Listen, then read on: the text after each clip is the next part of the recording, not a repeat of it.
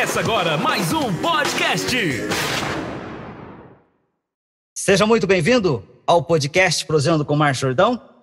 É com muita honra que hoje eu proseio com o doutor Marco Aurélio Pinheiro, advogado pela OAB e também prefeito municipal em exercício do segundo mandato. Primeiramente, eu peço a sua permissão para que a gente possa fazer uma quebra nas formalidades, eu poder chamar você apenas Marquinhos. Está mais do que, do que autorizado, até porque nós não temos cerimônia, né? Inclusive, Marquinho é o codinome, vamos dizer assim, né? O qual eu sou mais conhecido aqui no município de São Pedro do Turvo, então fique à vontade. E, além disso, a amizade que nós temos aí de longa data, muitos e muitos anos, faz com que a gente não tenha nenhuma formalidade, pelo contrário, que a gente possa fazer um, um bate-papo hoje aqui produtivo, né? E eu tenho certeza, é, pela qualidade do trabalho que você vem fazendo, eu não tenho dúvida nenhuma que vai ser de alto nível e a gente vai poder aqui esclarecer vários pontos aí, não só do município, mas da nossa trajetória política também. Eu fico à sua disposição, Márcio, e estamos aqui para poder fazer esse bate-papo da melhor forma possível. Muito obrigado, Marcos. Eu agradeço muito, principalmente pela confiança e por essa dedicação de se desprender aí, essa doação de tempo, no qual você tem aí o seu tempo limitado, mas mesmo assim aceitou esse convite para ter uma prosa. De onde você é? Onde você reside atualmente? Estamos aqui no município de São Pedro do Turvo, na verdade, desde 1989. Né? Eu sou natural de São Paulo, capital. Meu pai e minha mãe, bancários, né? Saíram aqui do interior. Meu pai, natural de São Pedro do Turvo. A minha mãe, natural de Santa Cruz do Rio Pardo. Mas eles vieram a fazer carreira na, como bancários, né? Meu pai pelo primeiro no Banco Bradesco, depois no Banco Argentino e minha mãe começou no Bamerindos, depois passou para o Banespa e assim ficaram durante um bom período em São Paulo. Mas em 1987 meu pai retornou para o interior, né? Deixou de lado a carreira bancária e veio montar um comércio em São Pedro do Turvo. Em 87, 89 é, a gente acabou vindo para São Pedro definitivamente, porque minha mãe também veio transferida. Aquela época tinha um PA, posto de atendimento do Banespa, aqui no município de São Pedro. Ela veio gerenciar, então meu pai com o comércio. Desde 1989 nós estamos é, propriamente em São Pedro do Turvo. Porém, a gente diz que filho de bancário é igual cigano, né? Minha mãe continuou a fazer carreira no banco e a gente ainda criança, a gente acabou seguindo ela em algumas cidades, né? Então já passei por Ourinhos, Santa Cruz do Rio Pardo, Jaú, Bocaina, para se ter uma ideia, né? Mas nunca perdemos o vínculo com São Pedro do Turvo, né? Sempre tivemos residência aqui, então São Pedro do Turvo é a nossa casa, né? Então desde 1989 é que nós estamos aqui em São Pedro. Quem é o Marquinho Pinheiro? Ô, Márcio, é, é difícil a gente falar de nós mesmos, mas vamos lá, vamos tentar. Marquinho é uma pessoa é, é, tranquila, uma pessoa que é, busca sempre um ideal, não só um ideal individual, mas eu, o trabalho nosso sempre foi voltado para o coletivo, né? Uma pessoa preocupada com todas as questões, questões relacionadas, né, ao dia a dia. Uma pessoa que tem uma ligação forte com a família, né? Acho que a nossa base, né, o nosso alicerce é a nossa família. Então eu me descrevo assim como uma pessoa é, é, sensata, uma pessoa que busca sempre um tom do equilíbrio, né? Uma, uma, pessoa que tem assim a base na família como um grande alicerce, né? Eu tenho por hierarquia é, é de vida, primeiramente Deus, família e depois o trabalho, depois as outras questões se acrescentam, né? Mas assim, primeiramente, entregar tudo na mão de Deus, um cara temente a Deus, aquele que, que busca, né? Eu tenho as minhas crenças, eu tenho a minha fé, e em cima disso, valorizo a minha família e o trabalho, as outras questões acabam se acrescentando e a gente acaba formatando aí um ser humano que eu acredito que vem contribuindo aí, sempre pensando no bem. Muito bem, Marquinhos. Como foi que a política chegou até você? Bom, Márcio, é uma história um pouco comprida, mas eu vou tentar dar uma, uma resumida aqui. é, eu acho que a vocação política ela já, já nasce com a pessoa. Você, ao longo da sua vida, você só vai desenvolvendo isso, ou talvez isso fique retraído. No meu caso, eu consegui desenvolver essa vocação já nas rodas de amigos, né? Muitos já falavam: oh, você tem um perfil, é, vamos ver se a gente mais para frente consegue é, fazer com que você vivencie ativamente, né? Dentro da política da nossa cidade. E nós, através de um grupo de amigos, resolvemos, é, em meados de 2012, montar o Partido da Renovação Política. Então, alguns amigos ali, na época, o Alessandro Nardo, que veio a ser o presidente desse partido, é, o Clodoaldo, é, dentre outros colegas, eu lembro na época, o Marco Antônio Vulgo Branco também era um dos incentivadores desse projeto, dentre outros ali que faziam parte né, é, de um círculo de amizade, nós montamos o Partido da Renovação e ali nós tínhamos um objetivo, que era começar a efetivamente participar das, da vida política do município. Né? E nós tínhamos a intenção de lançar um candidato a, a vereador e eu era um dos nomes, porque naquele ano de 2012 teriam eleições em outubro. E ali a gente fazendo aquele diálogo, aquele bate-papo para tentar entrar num denominador comum, eis que surge, na verdade, o nome do meu cunhado, João Carlos, quem não conhece João Carlos Mineiro, como candidato a vereador, ele me perguntou se tinha algum problema se ele fosse, eu falei muito pelo contrário, nós vamos te ajudar, né? Vamos te ajudar porque na época ainda eu estava iniciando ainda ah, com o meu escritório, né? Meu escritório estava com apenas três anos e meio na cidade de Ourinhos, eu precisava fortalecê-lo, né? Então nós começamos a trabalhar com o nome do João Carlos, iríamos lançar ele, mais alguns outros nomes, né? Nome de mulheres também dentro desse contexto. Foi quando, nesse intervalo, né, o José Carlos Damasceno, que tinha um grupo político tradicional aqui em São Pedro, ainda tem, é, ele fez um convite para o grupo de renovação apontar o candidato a vice na chapa dele. Haja vista que ele tinha realizado outros convites, né? Na verdade, ele me disse depois nas entrelinhas que ele já tinha feito quatro convites para outras pessoas ser vice e acabaram falando não para ele e só tinha sobrado a gente ali para poder formar uma parceria, né? Num primeiro momento eu fiquei relutante, falei não, não é o momento, mas nós vamos de alguma forma te ajudar. A minha família sempre teve a linhagem voltada no grupo do José Carlos Damasceno. Enfim, resumindo um pouco a história, um belo de um dia eu estava no escritório na cidade de Ourinhos, e toca o interfone na minha sala. Eu trabalhava num escritório que tinha mais quatro advogados, a minha tia, a doutora Ângela, o doutor Nelson Ronque, pai, e o doutor Nelson Ronque, filho, né, que eram lá da Fazenda Lajeadinho, e eu trabalhava para eles na época, juntamente com a minha tia, a doutora Ângela. E toca o interfone o Nelsinho, né, liga, fala, Marquinho, você pode vir à minha sala? E na época, gente, eu trabalhava para ele, né, uma ordem do chefe tem que ser cumprida de imediato. Fui, né, me desloquei até a sala dele, uma sala muito maior, uma sala ampla, né, com uma mesa de reuniões. A hora que eu abri a porta, minha surpresa. José Carlos Damasceno sentado na mesa dele. Eu assustei falei, ô Zé, você por aqui? O Nelson falou, entra aqui, nós precisamos conversar. Eu falei, fala, qual que é o problema? O Zé Carlos já cortando a conversa e falou, o problema é que eu tô falando para todo mundo na cidade que você é o meu vice e você tá falando que não, tá ficando ruim para mim, nós precisamos acertar essa situação. Eu falei, não, calma, Zé. A situação é a seguinte: eu estou falando que não, porque na verdade eu não consigo agora, nesse momento da minha vida, participar de um pleito como candidato, mas nós vamos te ajudar, nós vamos correr como sempre ajudamos. Ele falou: não, eu preciso de você. Eu estou com uma pesquisa aqui em cima para te mostrar. E aí ele mostrou a pesquisa para o Nelsinho, mostrou para mim. E aí o Nelsinho foi um fator determinante que o Nelsinho falou assim: não, vamos, vamos ver como é que está essa, essa situação.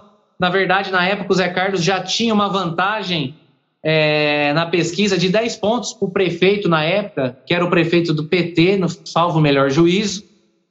E aí o Nelson falou: Não, eu vou te ajudar, vou ajudar vocês. E aí a gente começou as tratativas. O Zé acabou ainda falando com o meu tio em São Paulo, ligou para minha tia, acabou fazendo um, né, uma pressão. Eu sentei com o grupo de renovação, coloquei na mesa a proposta do Zé Carlos. Num primeiro momento, o grupo se dividiu, porque ali tinha é, eleitores de várias linhagens, né? Nosso grupo tinha por objetivo é, a renovação política e como justificar a renovação, já com um político tradicional, né, da velha guarda, né? E aí a gente conversando, dialogando, não vou dizer para você que foi fácil, para quem participou daquela reunião, vai lembrar que foi uma reunião um pouco ríspida, mas que nós conseguimos, através de votação democrática, a maioria para que eu pudesse ingressar na chapa junto com o Zé Carlos. E foi uma eleição dura, né? Porque lutamos contra a máquina administrativa na época, uma eleição muito difícil, uma eleição de 90 dias.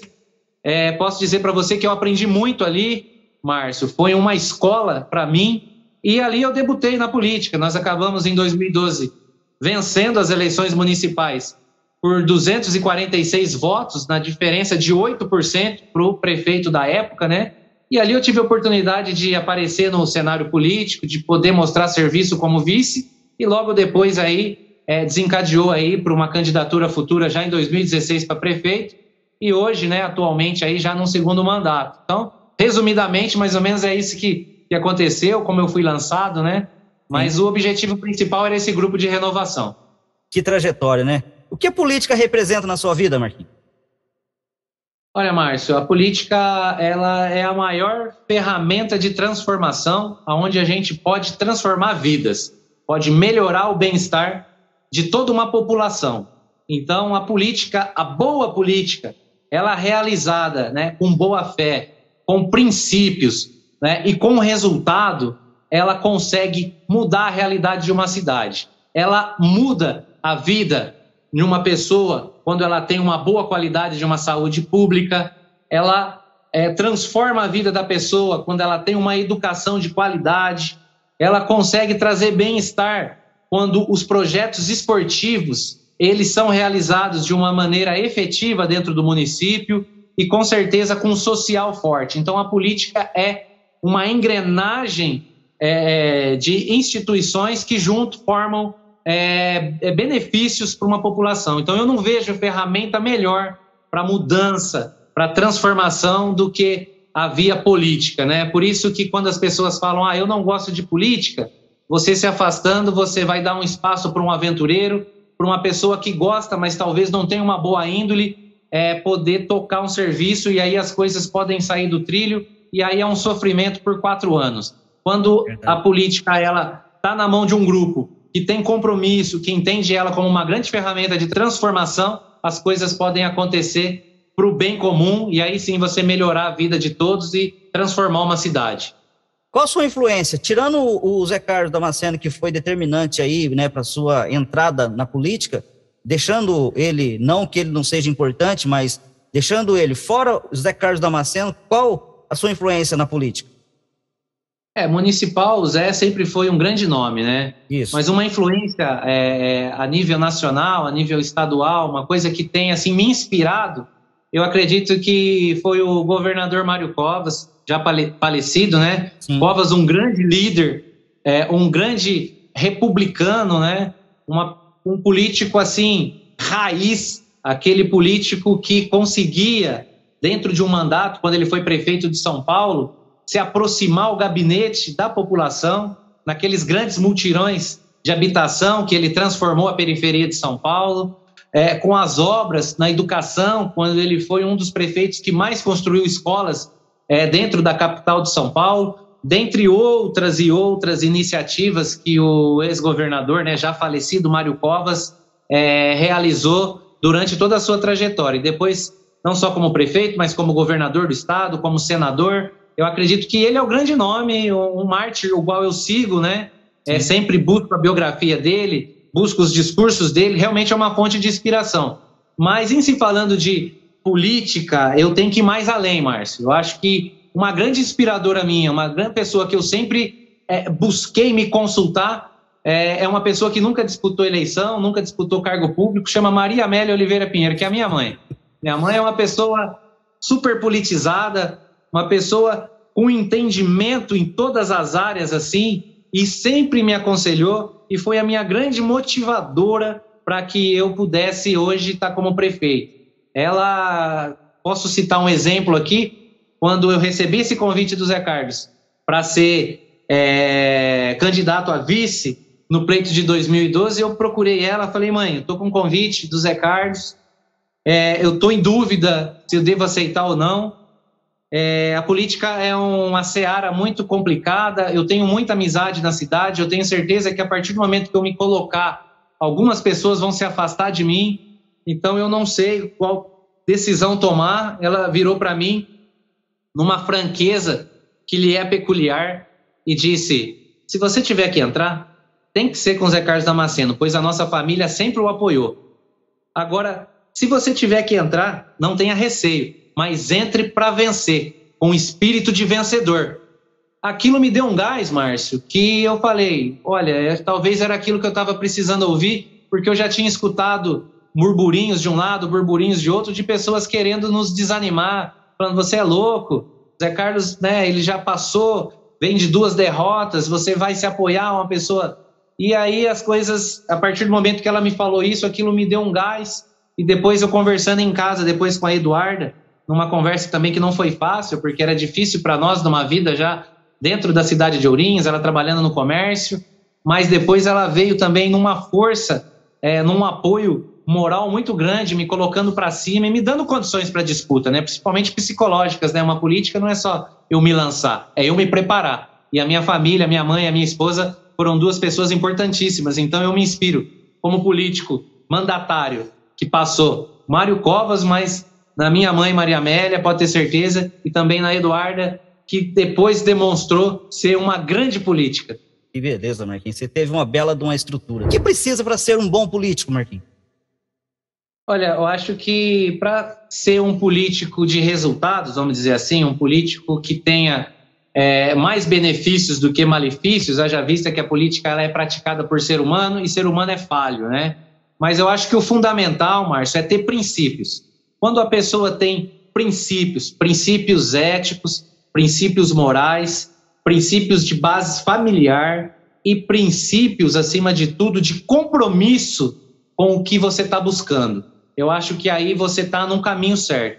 Quando você deixa os princípios de lado e busca se locupletar ilicitamente ou busca o caminho da corrupção, que infelizmente paira dentro da política por alguns, aí você acaba entrando numa seara que a gente não sabe aonde vai dar, mas que vai ser padada ao fracasso. Então o caminho é ter bons princípios, se pautar pela ética, pela moral e pelos princípios da administração pública que estão elencados na nossa Constituição Federal, que eu sempre repito, princípio da legalidade, impessoalidade, moralidade, publicidade e eficiência. Você pautado em princípios, a chance de você errar é menor.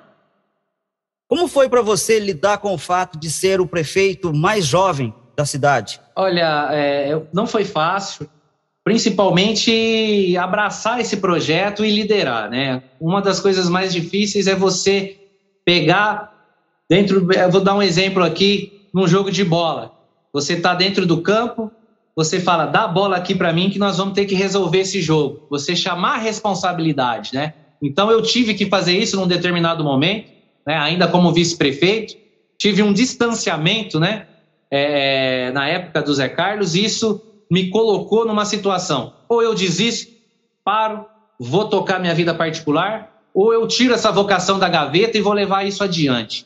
E encorajado, acho que primeiramente por Deus, né? Eu acho que a coragem é, é, veio do céu. Eu creio que Deus colocou as duas mãos na minha costa e falou: vai, que eu quero você lá. E ali eu tomei um fôlego, respirei fundo e comecei a montar grupo, né? Então acho que a coragem me levou a encabeçar aquela campanha em 2015, 2016 e aí acabar culminando, né, na eleição em outubro e me elegendo como prefeito mais jovem à época, com 33 anos, e eu acredito que isso fez toda a diferença, mas a, a base minha de ter sido vice-prefeito me ajudou muito, Márcio, porque os caminhos eu já conhecia, né? Como Sim. fazer uma campanha, como organizar uma campanha, como coordenar uma campanha, e aí colocar as peças, né, ideais em cada setor. Isso foi fundamental. E naquela ocasião, até pelas pesquisas eleitorais que a gente tinha, eu recebi um apoio muito grande. Recebi apoios de diversas pessoas, diversos políticos, né? Então, acho que liderar foi o fator primordial, coragem foi o que me impulsionou e a experiência de ter sido vice-prefeito. Isso facilitou para que eu conseguisse chegar ali com condições, né? A gente não sabe se vai ganhar, se vai vencer, se vai ter êxito, Sim. mas você se coloca como uma pessoa de disputa, né? Eu vou disputar para ganhar. O resultado pertence a Deus, o futuro pertence a Deus, mas todo esse emaranhado de acontecimentos me fortaleceu para que eu tivesse condições de disputar e vencer, sair vencedor naquela ocasião. Muito bem. Como que você avalia esse feito histórico? Porque você, você além de escrever o seu nome no livro da história da nossa cidade, como você avalia esse feito histórico de, de uma reeleição após décadas que, não, que isso não se repetia e que você levou 60% do, do, dos votos válidos? Olha, Márcio, era. Eu nunca trabalhei, quando a gente foi eleito já em 2016, com foco em reeleição. Eu comecei a observar o quê? Eu tenho que fazer uma boa gestão. E mesmo prefeitos que realizaram um bom trabalho, nas eleições, quando foram concorrer uma reeleição, acabaram perdendo a eleição e eu comecei de uma forma analítica observar aonde tinha acontecido os erros. Ó, fulano não se reelegeu porque acho que ele errou aqui, ciclano não se reelegeu por causa disso. Baseado nisso, o que eu fiz? Eu comecei a trabalhar em todas as esferas e trabalhar com resultado. E tirei, como eu disse, o foco da reeleição. A reeleição vai ser uma disputa lá em 2020. Nós estamos em 2017, nós precisamos fazer bem o ano de 2017, fazer bem o ano de 2018, trabalhar forte no ano de 2019 para chegar em condições de se reeleger. Como o nosso resultado começou a aparecer no momento de crise, eu falo que foi um dos piores momentos da nossa economia, falando na economia do, do país, nós passamos por impeachment de presidente, passamos por uma turbulência política lá em Brasília, passamos por vários problemas é, no seio do Congresso Nacional e isso afetou os municípios, mas mesmo assim nós conseguimos responder com trabalho. E foi aí que nós criamos a liderança servidora. Qual que era a liderança servidora? A gente se pautou num exemplo muito clássico, que é o exemplo de Jesus Cristo. Muitas pessoas falam, ah, Deus, Jesus não está na política. Mentira. A todo momento, Deus e Jesus Cristo estão na política. O maior político de todos foi Jesus, porque ele veio, pregou a palavra e fez a obra. Isso é política pura. A diferença é que Jesus não era só homem, ele também era espiritual e ele tinha uma sabedoria muito maior. E baseado nesses princípios da servidão, Jesus ele tinha toda a condição de, como rei, ser servido pelos seus discípulos. Mas na Santa Ceia, ele inverteu os papéis, ele repartiu o pão e ele serviu cada discípulo. E assim somos nós, procurando servir quem? A nossa população da melhor forma, né? Da, com as ferramentas que a gente tem, tentar fazer o melhor. Então, baseado nessa, nesse princípio de liderança servidora, né? Que a gente pautou lá nos exemplos de Cristo, nós conseguimos, assim, sem demagogia nenhuma, sem querer misturar religião com política, mas fundamentando da onde que nós tiramos o norte para que a gente pudesse fortalecer no momento de crise. Baseado nisso, nós conseguimos chegar às vésperas da eleição, inaugurando uma creche escola que estava soterrada, né? inaugurando diversas obras no município na área de esporte, fazendo uma grande revolução na área da, do social, fazendo uma grande reforma e estruturando, colocando o médico o dia todo na saúde. Isso nos deu gás para chegar com condições de disputar a eleição e um fator muito importante, cuidando da nossa zona rural, haja vista que São Pedro do Turvo é uma cidade, uma das maiores em extensão territoriais do nosso estado, né? E tem muita estrada rural. São mais de 700 quilômetros de estradas, então isso também foi, acho que, um fator positivo para que a gente pudesse quebrar o tabu. Lembrando que, se você fizer um retrospecto, a reeleição ela só foi direito a partir das eleições do ano 2000. Naquela ocasião, o prefeito era o Luiz Cláudio da Cunha, nosso querido Nenê. O Nenê poderia ter disputado a reeleição, mas em virtude de partido, o Zé Carlos acabou saindo candidato, candidato único naquela eleição, então o Nenê não foi para a reeleição. Zé Carlos, candidato único, foi eleito, foi para disputar a reeleição em 2004, acabou perdendo a eleição de novo para o Nenê. Nenê volta, Nenê volta em 2004, mandato 2005 até 2008, Nenê podendo sair para a reeleição, numa junção política acaba renunciando, não disputando a eleição, acaba sendo candidato a vice-prefeito naquela época e não teve reeleição. Aí quem ganha a eleição, o candidato do PT, Roberto, disputa a eleição, vence, vai para a reeleição, acaba perdendo para o Zé Carlos Damasceno. Então a gente até então não tinha tido ainda uma reeleição no município, então tinha esse peso de quebrar um tabu, né? Sim. Mas aí, como eu disse lá atrás, eu não tive o foco na reeleição, eu tinha um foco no resultado, num bom trabalho, em responder os votos que nós tínhamos e administrar para todos. E aí, baseado nisso, nós conseguimos aí, numa disputa dura, numa disputa que não foi fácil, né? Basicamente, disputamos com quase todos os políticos do nosso município, com todo respeito a eles, mas a população, mais uma, mais uma vez, nos escolheu e quebramos sim um tabu, nos reelegendo para um segundo mandato, igual estamos agora no segundo ano. E sem dúvida nenhuma entrou para a história. Mas eu sempre digo que isso não é para enaltecer o homem, mas para enaltecer o trabalho, para enaltecer a vontade de Deus e para que a gente possa continuar produzindo, né? Eu acho que certo. a reeleição veio para isso. São Pedro precisava, Márcio, de uma reeleição, experimentar uma reeleição, para que tudo aquilo que foi organizado, tudo aquilo que foi iniciado, tudo aquilo que foi trabalhado de uma forma que a gente pudesse dar sequência, né? E eu vejo que a cidade prosperou e continua prosperando e muito deve-se à reeleição. Certo.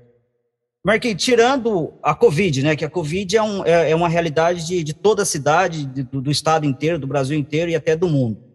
Fora a Covid, quais as maiores dificuldades que você encontrou dentro desse cenário? São muitas, são muitas, né? Se você pegar desde 2017, quando assumimos a prefeitura municipal, nós tínhamos no cofre da prefeitura 400 mil reais em conta movimento e mais 600 de conta vinculada. Eu vou explicar o que é isso. Conta movimento é aquilo que você pode trabalhar livremente. Conta vinculado é aquilo que vem do governo federal e governo do estado, emendas de deputados, que vem carimbado. Então, se vem carimbado para um asfalto, você não pode colocar em outro lugar. Você não pode desviar a finalidade. Então, somados, a gente tinha um milhão no caixa, mas só 400 mil para poder trabalhar livremente. Né? Só que nós tínhamos feito uma repatriação, então, em 1 de janeiro caiu essa repatriação, que era esses 400 mil. Ou seja, numa situação delicada, economia delicada, 53% nós tínhamos comprometidos com folha de pagamento. Então, 53% desse orçamento já estava comprometido com o salário do nosso funcionalismo. Então, bem dizer, não tínhamos liberdade. Foi quando é, nós começamos vendo as finanças da prefeitura. E aí eu devo uma obrigação, devo uma atenção e não posso deixar de citar aqui o nome do nosso secretário de Administração, Planejamento e Finanças, que para quem não conhece é o Toninho, Toninho conhecido aqui em São Pedro como Cachaço, filho do saudoso Zé do Bar, que me orientou como que funcionava as finanças e me trouxe munição para que a gente começasse a fazer algumas reformas. Essas reformas culminaram já em 2018 numa melhora na, nos recursos, uma liberdade maior para trabalhar. Então a questão financeira foi o ponto mais difícil. Depois eu encarei um problema seríssimo que muitos outros prefeitos vinham passando que foi a questão da Associação de Agricultores, que terceirizava e contratava médicos para poder terceirizar serviços na saúde. Pasme, Associação de Agricultores, que tem por finalidade dar amparo e suporte na agricultura, contratava médicos, enfermeiros, fisioterapeutas para a saúde.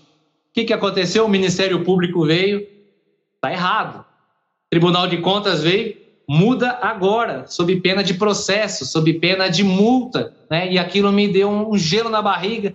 Logo no primeiro ano, falei: o que, que eu vou fazer?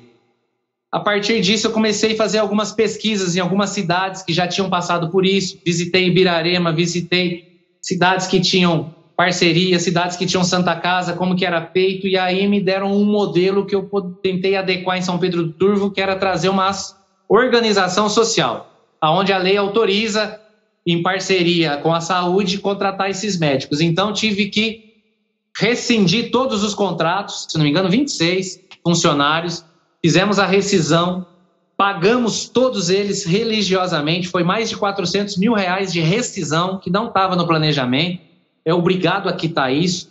Pegamos esses funcionários, a, a empresa vencedora do certame licitatório, a OS, que é a Aspros, que está até hoje no município, ela contratou parte desses funcionários através de análise curricular, eles voltaram a trabalhar, mas de uma maneira legalizada. Essa transformação foi muito difícil, a adaptação desses funcionários, fazer essa rescisão contratual de contrato de trabalho foi muito difícil, indenizá-los foi muito difícil. Então, foi um. É a mesma coisa de você pegar uma cachopa de marimbondo em volta a arame farpado e tirar ela e tentar deixar ela de uma maneira tranquila. Então eu cito esse exemplo para as pessoas entenderem a dificuldade que foi.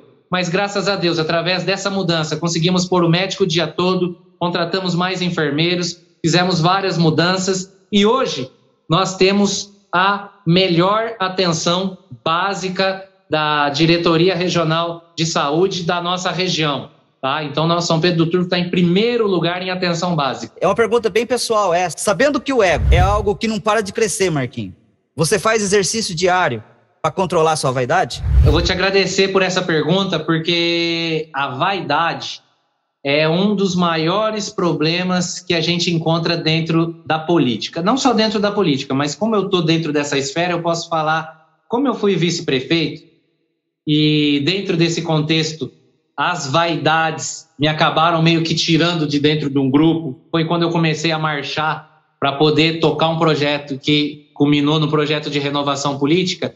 Eu pude aprender ali que para eu crescer, eu precisaria de pessoas. E que para talvez eu crescesse, as pessoas que estivessem ao meu lado teriam que crescer junto. Isso me ajudou demais. Então eu sempre olhei a vaidade como um problema que teria que ser equilibrado. Não vou dizer que, como ser humano, eu não tenho meu ego, porém, o que eu faço? Exercícios diários para deixar isso debaixo do tapete, para que eu olhe, por exemplo, nossa vice-prefeita, igualdade de condições. Vice-prefeito não foi feito só para ganhar eleição, foi feito para trabalhar junto, para trazer ideias, para dialogar e aí na somatória de pensamentos a gente buscar sempre o melhor. Então eu sempre deixei as vaidades, como eu disse, a gente é ser humano, não é perfeito, mas isso me ajudou muito. E em Provérbios, né, nos primeiros livros ali, capítulos, fala que tudo é vaidade. Salomão, que foi o mais sábio, tropeçou na vaidade. Ele explica lá no livro de Provérbios que a gente tem que tomar cuidado com isso. Então foi aonde eu busquei equilibrar isso e graças a Deus nós fizemos a travessia e para a reeleição foi a primeira vez que nós tivemos o prefeito reeleito, mas também foi a primeira vez que prefeito e vice continuaram juntos e disputaram a reeleição junto. Se você olhar para trás, todos aqueles que perderam eram com outro candidato ao lado, não com aquele que tinha ganhado a eleição. Então, talvez esse também tenha sido um fator, se não primordial, mas um dos mais importantes para que a gente tivesse sucesso no pleito. Marquinhos, ainda de uma forma bem pessoal, mas falando de política ao mesmo tempo, a que se deve esse interesse repentino de, de muitos que nem se importaram em estudar estão agora querendo fazer carreira política? A, a, política, às vezes, é um subterfúgio, né? Quem olha de longe, quem olha de fora, né? Às vezes olha um prefeito ou um vereador, um presidente de câmara, como um cargo de status, de poder, né? Ah, ele tem a caneta, ele pode decidir. É o poder em si, né? Sim. É, então, isso talvez traga na pessoa o desejo, falar assim, ah, não, eu tenho a vontade de ser. Então, a pessoa, ao invés de montar um projeto, se preparar, ela quer ser para ter uma caneta na mão, para poder, como você disse aí, satisfazer um ego, satisfazer uma vontade. Mas esquece por trás disso o peso que é você tocar um trabalho. É por isso que muitas das vezes as pessoas que não se prepararam, que não é, é, formataram um projeto para que pudesse trazer um, uma melhoria dentro de um, de um projeto político, elas às vezes acabam caindo por terra e ao invés de contribuir né, com o seu trabalho, acaba caindo no inferno astral,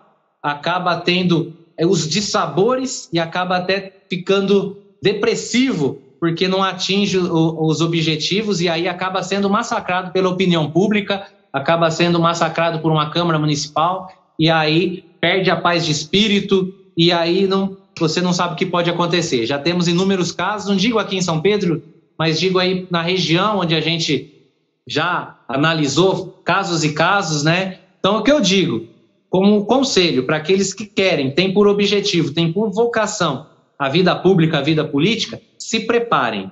Não é querer ser, mas tenham condições para tocar um trabalho. Condição de ser. O que é condição de ser? Se preparar, pensar que não é só ser prefeito, mas é se dedicar a uma vida e a vida das pessoas. Né? É um peso muito grande se você não se preparar adequadamente, você pode sofrer, sofrer muito, e aí é um caminho que pode não ter volta, ou se tiver a volta, vai ser uma volta muito deprimente para a pessoa e uma frustração muito grande. Então, se preparem, condicionem, criem um projeto, se junte a pessoas boas e se apresente, porque a política precisa de boas pessoas. Tá certo, Marquinhos. Ainda emendando nessa, nessa pergunta, Marquinhos, falando ainda quase que no âmbito bem, bem pessoal, é, eu peço que você não entenda como uma pergunta capciosa. A política é um bom negócio? Olha, eu vou te agradecer mais uma vez pela excelente pergunta. É, eu não entendo a política como um bom negócio porque não encaro a política como um negócio. Quando a gente encara a política como vocação e como projeto, você se define como uma grande missão. Então, a política é uma missão que ela vem graças à vontade de Deus, e se você for um vocacionado, você vai se dedicar e aí as coisas vão acontecer. Então, se você olhar a política como negócio, porque você está olhando a parte financeira ou você está olhando o status, pode ter certeza que você vai ser fadado ao fracasso, como eu disse no início. Então, a vocação ela faz com que as ações aconteçam de uma forma a, as possibilidades de erro diminuam. Quando você olha pura e simplesmente por poder e pelo lado financeiro, você pode ter certeza que a frustração vai andar lado a lado com isso. Então, eu não vejo a política como um bom negócio, mas vejo como uma missão, como uma vocação daqueles que entendem que podem contribuir com a sociedade, pode contribuir com a sua cidade, seja no poder executivo ou seja no poder legislativo, que também é muito importante. Quais os benefícios do selo azul? Programa de governo né, da Secretaria de Meio Ambiente, que agora, de quatro anos para cá, passou a ser Secretaria de Infraestrutura e Meio Ambiente. Ele é um dos mais importantes programas do governo do estado e é voltado para o meio ambiente. Qual a importância? A importância de se delegar ações para que o município possa executar ações ambientais e que isso possa chegar na ponta para a nossa população.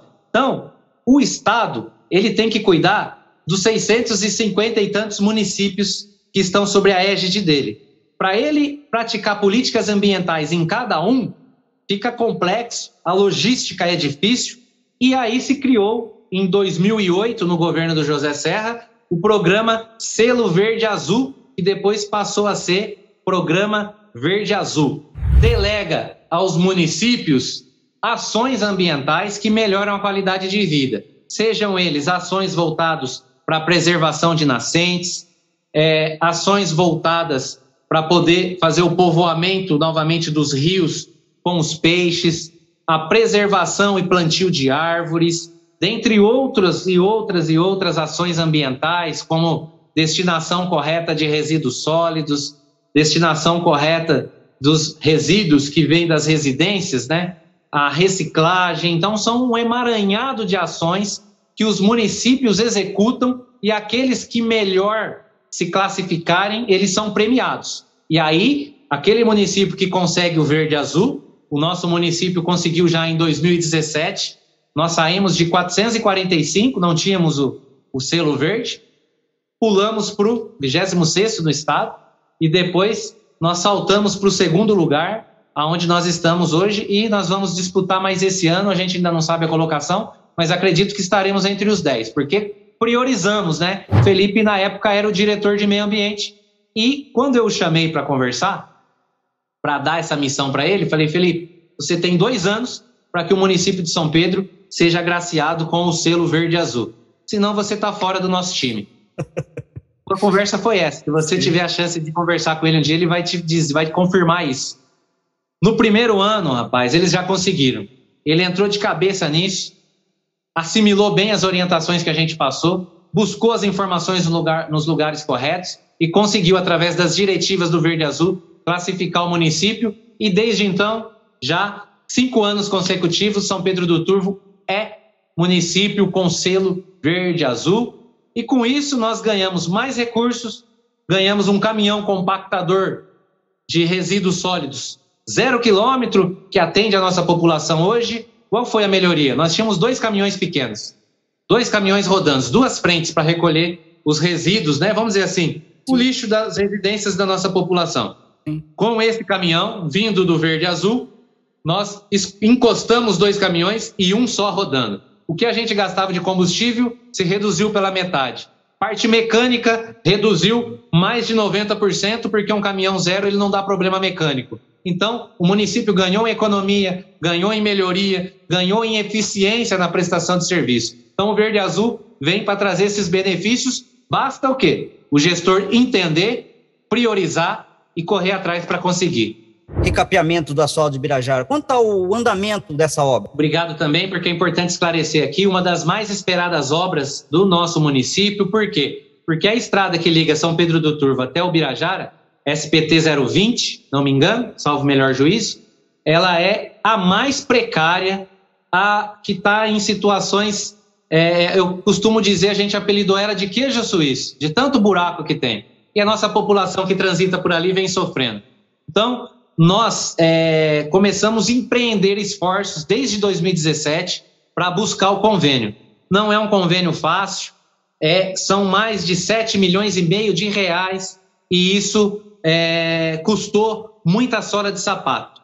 Em 2021, nós conseguimos a aprovação desse projeto via gabinete do vice-governador Rodrigo Garcia. Eu tive a oportunidade de estar com ele, de despachar o projeto com ele, mostrar as fotos da estrada para ele. É, além dele ser secretário de governo, ele que tem todas as políticas públicas na mão, inclusive mais vicinais que é aonde disponibiliza recursos para essa finalidade. Ele entendeu o problema, deferiu e nós já estamos com essa obra já a todo vapor. Nós começamos por conta da logística da Fazenda Brasília para cá. Eles estão fazendo os trechos mais fáceis primeiro, porque não precisa fazer a raspagem do asfalto. E as partes mais delicadas, que é essa subida aqui, sentido usina Coraci, e a outra próxima ali à entrada do Saltinho, eles vão fazer depois com um equipamento mais pesado, porque tem que fazer a raspagem onde tira aquele fresamento de cima e depois compacta com asfalto novo e faz a drenagem também da água. Então, é um trabalho completo que a população, após o término dela, acredito que mais uns quatro meses a gente vai ter a conclusão dessa obra, a população vai estar satisfeita com o serviço que vai ser executado, que está sendo executado ali. Lembrando, mais de 7 milhões e meio de reais governo do estado de São Paulo, através das mãos do deputado estadual Mauro Bragato, como também, é importante dizer, pelas mãos do vice-governador Rodrigo Garcia, que foi quem deu a canetada para que o recurso viesse para São Pedro do Turvo. E graças ao seu esforço, né? Como você falou, foi muita sola de sapato, né? Graças a esse esforço é, eu também. agradeço também a ajuda dos vereadores, agradeço a ajuda de todos aqueles que correram junto com a gente. Tive reunião na Secretaria de Transportes e Logística. Tive lá com o vereador Fernando, vereador Hamilton, tive com outros vereadores, o vereador Felipe Bibinha também nos ajudou muito correndo, a vereadora Amanda também trabalhou muito. Então são os vereadores que têm nos ajudado, o próprio vereador Serginho, que é eleito num grupo de oposição ao nosso, mas que muito tem nos ajudado, porque é de diálogo. Né? Então, eu agradeço a todos eles, porque é uma forma da gente se unir. Quando a gente se une, a gente fica mais forte, a gente consegue melhorar o trabalho e a população recebe melhorias a partir dessa união. Exatamente. Marquinhos, e sobre a festa do peão, vai acontecer? Como que estão tá os andamentos para isso também, nesse sentido? Até o presente momento, nós mantemos a data, é uma data tradicional, é um evento tradicional, e até gostaria de, de deixar o convite para você fazer toda a cobertura dos shows lá, né, através é, do seu programa que já se tornou tradicional não só em São Pedro, mas aonde você tem um alcance, né? Eu que acompanho você, então fica o convite aqui para você acompanhar todos os shows. Nós estamos mantendo a data, acredito que a pandemia ela já está se acalmando. O governador ontem já anunciou a retirada de máscaras em ambientes abertos. Eu acredito que a partir de agora é virar essa página e vida normal. E a festa do peão é tradicional. Estamos já com a grade de shows fechadas, então vamos ter aí Anthony e Gabriel, Bruno e Barreto, vamos ter Gian e Giovanni, e vamos ter também as pratas da casa aí, Vini e Rafael, tocando nos palcos aí São Pedro do Turvo. Então, uma festa tradicional. Lembrando que PPA é, já foi substituído, que estava anunciado na nossa grade, pelo Anthony e Gabriel, que passa a fazer agora parte da nossa. Eu vou depois trazer com mais detalhes as datas, né? Mas são é. essas as atrações, sem contar que já estamos fechados com a companhia Rancho Primavera, do Rogério Pátio, uma das melhores companhias e circuito de rodeio do Brasil. Então, é uma festa que vai, tenho certeza absoluta, corresponder às expectativas da população de São Pedro do Turvo. Que bom, Marquinhos, que bom a gente poder dar essa informação, porque o povo está carente disso, né? O povo o povo está carente aí de, de, de, voltar a sentir novamente como era bom viver nessa harmonia, nessa alegria e ter as festas aí, que as festas, principalmente aqui na cidade, que é tradicional. O que podemos esperar de você aí para os próximos anos? Você já falou bem a respeito disso, mas que conselho que você deixa aí para as pessoas que, que quer trilhar esse caminho? Olha, eu falo que condição. Pense primeiro no projeto no todo, pense nos prós e nos contras, e a política precisa de boas pessoas. Nós temos o grupo de renovação que está aberto, para quem quiser procurar, buscar mais informações de como é, a gente está aberto. Nós temos um grupo que está aí para atender, para poder explicar. Não só isso, nós temos compromisso e já cravamos um slogan que é São Pedro do Turvo, a cidade do desenvolvimento, porque o nosso objetivo é trazer desenvolvimento para São Pedro do Turvo. Então, para o futuro, nós estamos organizando para poder deixar um bom legado para o município de São Pedro e isso tem que estar tá intrinsecamente voltado para bons projetos. Então, além dos projetos da construção de 50 casas populares, aonde nós já conseguimos assinar esse convênio na Secretaria de Habitação, como também comprar o terreno, então nós já estamos com a parte mais difícil já concluída, que é ter o terreno para fazer as casas e ganhar o convênio do governo do estado. Então isso a gente já conseguiu. Que fase estamos? É até importante a população saber disso. Sim. Nós estamos na fase de projetos. Então, está sendo feita a análise do projeto lá no CDHU. O CDHU apontou que nós precisaríamos, para poder construir essas casas, ter um novo tratamento de esgoto no município, porque o nosso tratamento único ele fica indo ali às margens da estrada São Pedro do Turvo, Santa Cruz do Rio Pardo. Ele está muito longe, haja vista que o nosso terreno aqui para cima, para cima do Jardim Planalto, parte alta da cidade. Então, isso fez com que nós corrêssemos atrás para conseguíssemos um recurso junto à Caixa Econômica Federal para construir um novo tratamento de esgoto, que nós já temos a localidade, que vai ser ali para baixo ali da Santa Rita, né? Do lado da Orominas, nós já estamos em fase de negociação do terreno para poder já começar a abrir a licitação. Então, isso tudo está caminhando. Paralelamente a isso, o CDHU está avançando com os projetos. Então, é um passo de cada vez, né? É subir um degrauzinho de cada vez, mas o projeto está andando, se Deus quiser. Em breve nós teremos essa construção. Então, isso é planejamento, projeto. Nós também estamos na fase final já, para empenho de uma construção de um novo centro de saúde, e aí ele vai ser desmembrado do centro de saúde central, porque lá funciona a UBS central, o ESF central e o pronto atendimento. Então é muito funcionário lá dentro. O que nós vamos fazer? Nós vamos tirar o ESF central e levar para esse novo prédio que será construído ali no Britador. Está na fase final também de projeto. Logo vamos licitar. Acredito que antes de 2024 a gente entregue isso para a nossa população.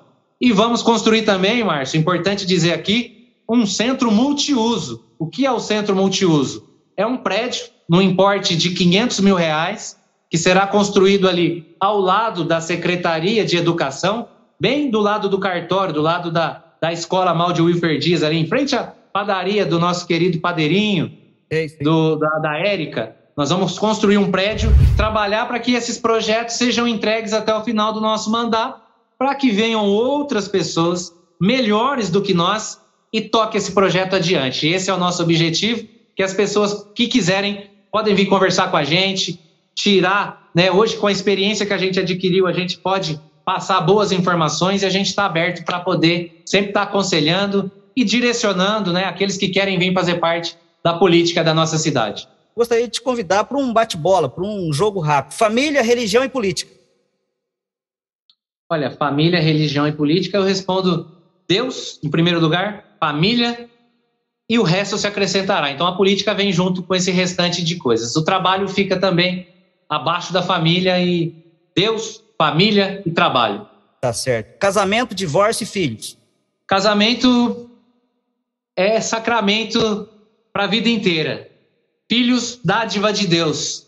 E educação, eu acredito que aqueles que não conseguiram manter um casamento, que possam ter uma outra oportunidade, mas que busquem manter a sua família o máximo que puder, pedindo sempre sabedoria para Deus. Saúde, dinheiro e fé. Eu acho que saúde, primeiro lugar, porque saúde você não consegue trabalhar para ganhar o dinheiro. Agora a fé, ela tem que ser inabalável.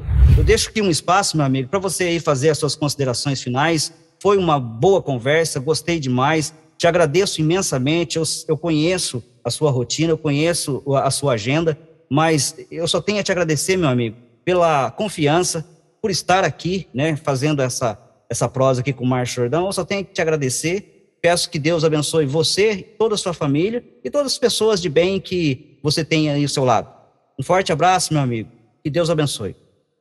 Eu que te agradeço, agradeço a oportunidade, né, da gente poder fazer esse bate-bola, poder conversar, poder trazer algumas informações que às vezes as pessoas não sabiam, né? Então é um espaço o qual eu respeito muito, jamais poderia deixar de atender um pedido seu, é, o qual eu considero um, um irmão, um verdadeiro irmão, porque a gente se conhece já há mais de 30 anos, né? Não vamos entrar em específico nessa data, porque senão vão revelar nossa idade, que a gente já não é Sim. mais criança, Sim. mas é uma amizade que vem lá de trás. A vida, às vezes, faz com que cada um siga um caminho, existe um distanciamento natural da vida. Mas aquela amizade verdadeira, quando você conhece a essência da pessoa, ela fica sempre dentro do coração. Então ela reacende em todos os momentos quando a gente traz a lembrança, e as lembranças que eu tenho de você é aquelas lembranças de ontem, do passado, mas também a de hoje, né? Nesse trabalho que você faz. Então, é com o maior prazer que eu venho para poder realmente abrir o coração, falar aquilo que é a realidade que aconteceu com a gente durante toda essa trajetória, né? Tirando a informalidade de lado, mas um bate-papo de amigo que a gente possa levar boas informações para as pessoas que tiverem a oportunidade de ouvir e dizer àquelas pessoas que estão nos assistindo, né, que tiveram a oportunidade de acompanhar até o final, que a vida política ela não é fácil. Como eu disse, ela tem que ser uma vida vocacionada. Mas quando eu vim para a política, Márcio, e eu já falei isso algumas vezes, eu volto a repetir, uma das coisas que eu sempre coloquei em mente é que eu jamais queria envergonhar a minha mãe. Eu jamais queria deixar que a minha família se envergonhasse por algum ato meu, algum ato que não fosse correspondesse dentro dos princípios da legalidade, algum ato que envergonhasse a minha família ou manchasse a minha família. Então, em cima disso, a gente trabalha com muita responsabilidade. Eu só tenho um CPF e vou continuar com ele até o fim da minha vida. Então, eu tenho que zelar por ele, fazendo o quê? Boas práticas, andando em cima do que é correto, buscando fazer aquilo que é certo, seja na política, mas na minha vida pessoal, na minha vida enquanto advogado também, na minha vida enquanto marido, enquanto filho. Então, é um emaranhado de coisas que a gente tem que ter a responsabilidade de trilhar um caminho e aí sim, lá na frente, olhar para trás e falar assim: ó, cumpri a minha missão e que a gente possa deitar, colocar a cabeça no travesseiro e dormir tranquilamente para que a gente tenha paz de espírito e sempre servindo aquele que está lá em cima, né? Porque aqui a gente é só um instrumento dele, Márcio. Então, meu muito obrigado, um abraço, conte comigo sempre.